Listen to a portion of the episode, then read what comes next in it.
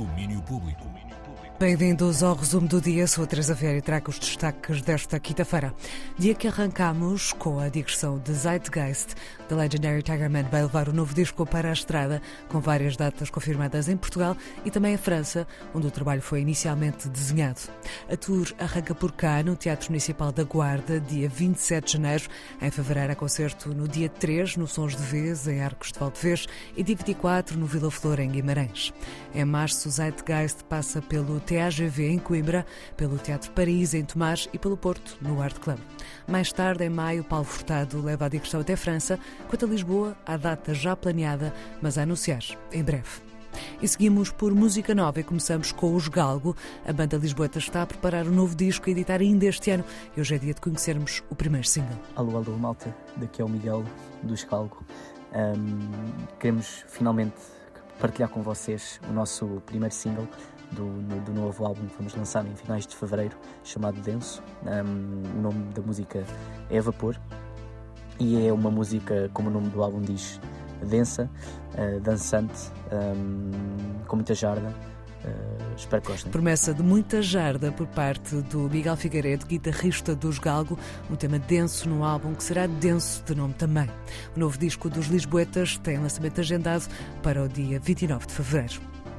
E se quiserem ir ao cinema, estreia hoje nas salas nacionais o mais recente filme de Aki Kaurismäki, Folhas Caídas. A premissa é simples. Duas pessoas conhecem-se num bar de karaoke e Alma Poisty fala-nos da importância do registro humanista do filme. I guess like humanism is is all we've got. Acho que o humanismo é aquilo que nos resta. Não devemos desistir dele, mesmo quando os tempos são dolorosos e cruéis, como agora. É por isso que temos uma história de amor, porque é isso que precisamos agora mais do que nunca. Talvez não sempre, mas agora nestes tempos muito cruéis. Or a dog, yes. Ou um cão, sim. Ou, ou os dois. Há sempre espaço para um cão num filme de Kaurismäki. Kaurismäki baby. Um pouco da entrevista com os protagonistas de Folhas Caídas podem encontrá-la por inteiro no nosso site em antena3.rtp.pt. Quanto ao filme, estreia hoje e tem apoio da Antena 3.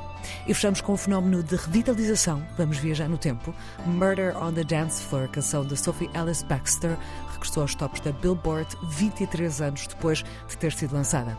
A canção entrou no número 98 do Hot 100, com 3,9 milhões de streams oficiais nos Estados Unidos. E porquê? Mais um fenómeno de um filme ou uma série que utiliza uma canção na banda sonora e que leva ao seu ressurgimento. Lembremos, por exemplo, o que aconteceu com Kate Bush e Stranger Things. Agora, o mesmo está a acontecer, ainda que não com a mesma força, com a canção de Sophie Alice Baxter, que faz parte da banda sonora de Saltburn, filme que está a criar um forte impacto desde a sua estreia na Netflix. Não só faz parte da banda sonora do filme, como está a lançar ondas nas redes sociais.